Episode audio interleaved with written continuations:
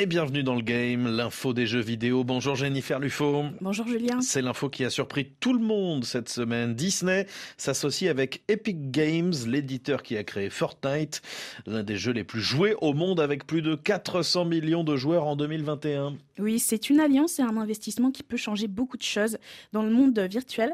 Alors, il a été annoncé jeudi dernier dans un communiqué que les deux entités prévoient de créer un nouveau monde de divertissement dans l'univers Fortnite. Qui aurait cru que Fortnite pouvait frapper aussi fort Alors, en effet, quand on entend généralement parler de Fortnite, ce n'est pas toujours dans des termes positifs.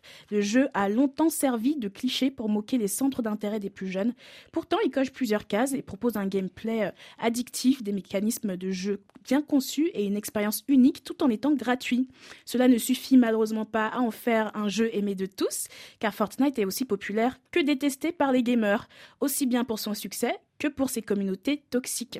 Malgré tout, le jeu a réussi à s'imposer depuis 2017 sur le marché des jeux vidéo et des mondes virtuels en l'espace de quelques années. Epic Games, pour se différencier, a pu proposer par exemple des concerts virtuels de célébrités comme Aya Nakamura, Ariana Grande ou encore Lil Nas X, et des collaborations inédites comme Lego Fortnite qui a été un carton en fin d'année dernière.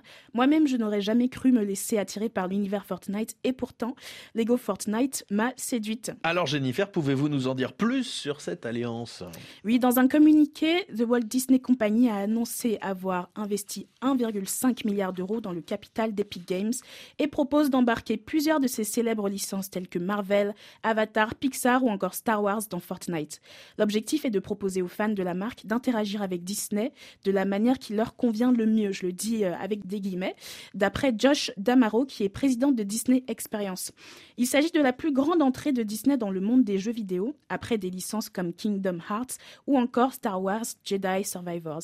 Mais ce n'est pas la première collaboration entre les deux entreprises, puisque Epic Games est à l'origine du moteur Unreal Engine, qui est utilisé dans l'animation et la production de jeux vidéo, notamment par Disney pour leur parc d'attractions. Avec cette collaboration, on peut s'attendre à retrouver des parcs d'attractions Disney virtuellement et en bien meilleure qualité que ceux qui existent déjà sachant que l'annonce vidéo de leur alliance proposait aux joueurs de pouvoir jouer, créer admirer et bien entendu d'acheter.